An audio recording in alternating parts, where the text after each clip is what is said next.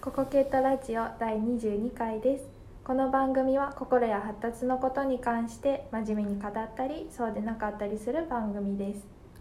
はい、ココケットの大畑です。おかきですはい、よろしくお願いします。よろしくお願いし今回は発達障害の方でも使えるデジタル機器についてちょっと喋りたいと思います。はいまあこんなんネットで検索したらいっぱい載ってるんですけど、はいまああの調べたするきっかけになってもらえたらと思うのと、まあこんなかんこんなことも今進んでるんだよと。はいあのまあ、そんなんもう知ってるわっていう話もあるかもしれないんですけど、まあ、知ってるわってことやったら再生が伸びないだけなんで ま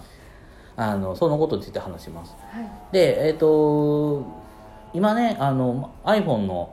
えーバージョンが14.5以上になったら iPhone というか OS のね iOS のババージョンが14.5以上になったら使えるって言われてるのがあの AirTag、エアタグうん、なんですかあのボタンみたいなのがあって、はいそれをあのなくしそうなもののとこにつけとくねつけとくんですねはいでそうするとやっぱあの iPhone に登録してたらあのどこに行ったんかなと思ってそれをピッと押したらどこにあるか分かるやつがあるんですよへえもうあの現在地情報みたいそなうそうそうそうあ で FindIPhone とかよりももっとしっかりとどこの場所部屋のどっかとかそういうのも分かるーはいやつがあの iPhone の純正で配分販売されてるんですねはいでこれはもうあの結構、まあ、本当にネットで検索してもあのす YouTube とかでもそういうの上げてる人もたくさんいらっしゃるんで、はいまあ、あの見てもらったらいいと思うんですけども、まあ、iPhone 持ってる人ですごく物なくしやすい人とかはどうしても忘なくしやすいものにそれをつけとくとはいいうことができます。はあすごいで元々はねそのそういうなんていうかなタグ系っていうのは結構あるんではいあったんだけど大事なのは純正のソフトにあるはっていうのがあるので、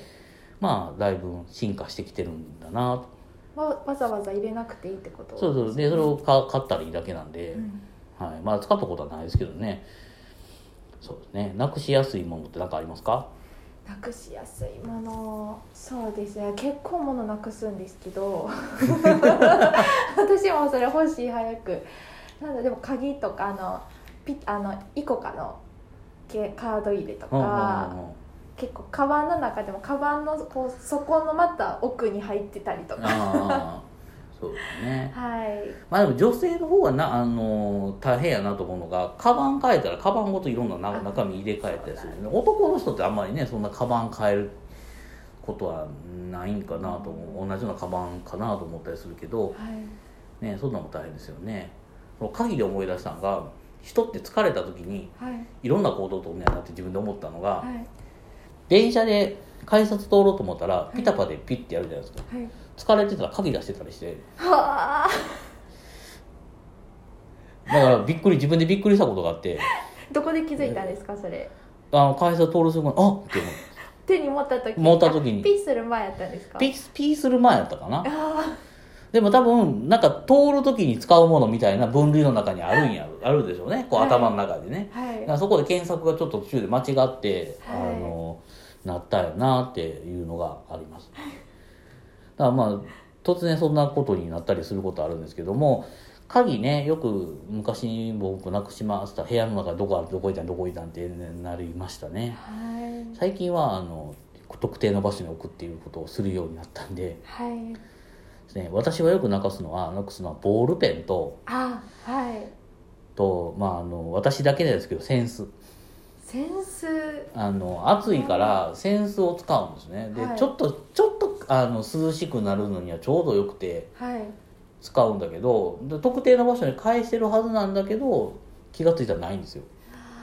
でちょっと置くとかなったらどっかに、うもん、置いてるみたいで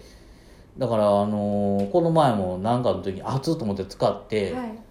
今度使おうとないんですよで去年のシーズンに買ってただからあのよくなくすからもう100円ショップで大量に56個ぐらい買っとくんですけど、はい去年のシーズンに使った最後の一つがなくなってて今今シーズンのうちセンスたちがないんですよそれもじゃあでも出てくるんですかそれはもういやもう出てこないもうブラックホールに多分どっかのどどっかのどっかで 置いてるんじゃないですかねあとあの傘ビニール傘えーもう置き忘れがビニール傘派なんですかはいもういい傘は買わない、もう置き忘れるの置き忘れるのが怖い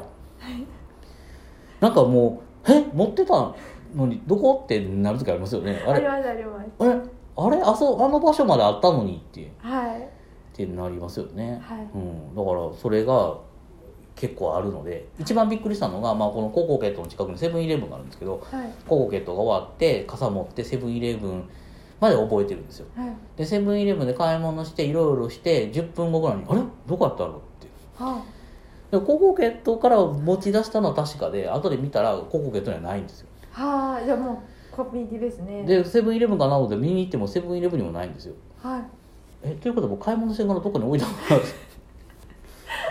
て 多分やけど取られたんかなという気はするんですけど、まはあ、むつほんまにねあの傘はよくなくしますねい、うんまあ、そこにねエアタグつける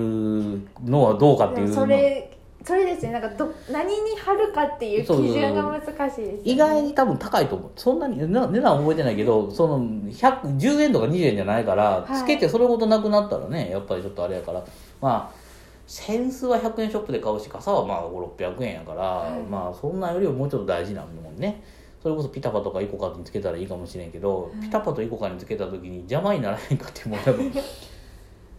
なんですねでまあそういうまあ本当になんていうかなほんまになくしやすくて困るなとでじゃあそのスマホなくしたらどうするんやってスマホなくしたらね今度は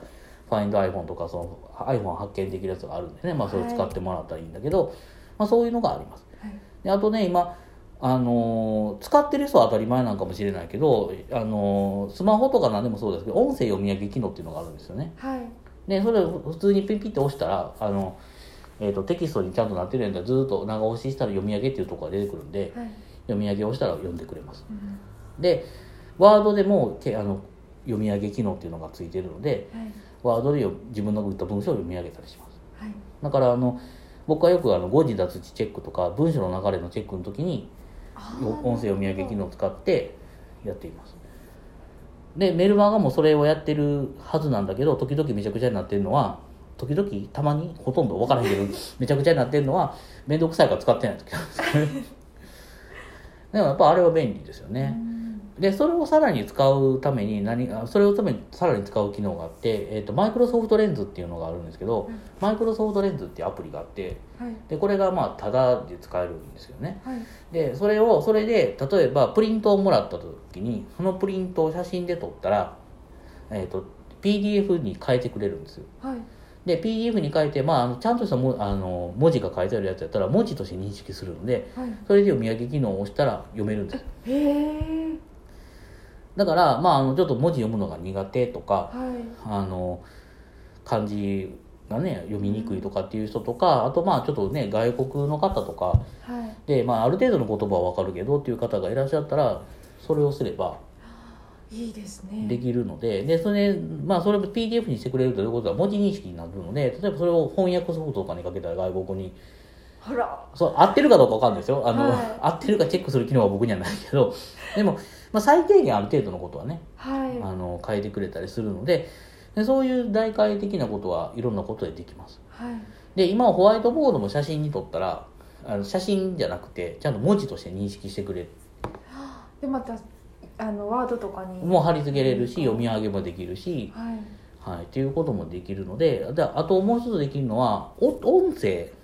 がありますね、はい音声を文字に変えてくれるっていうこともある程度はできるようになってますはい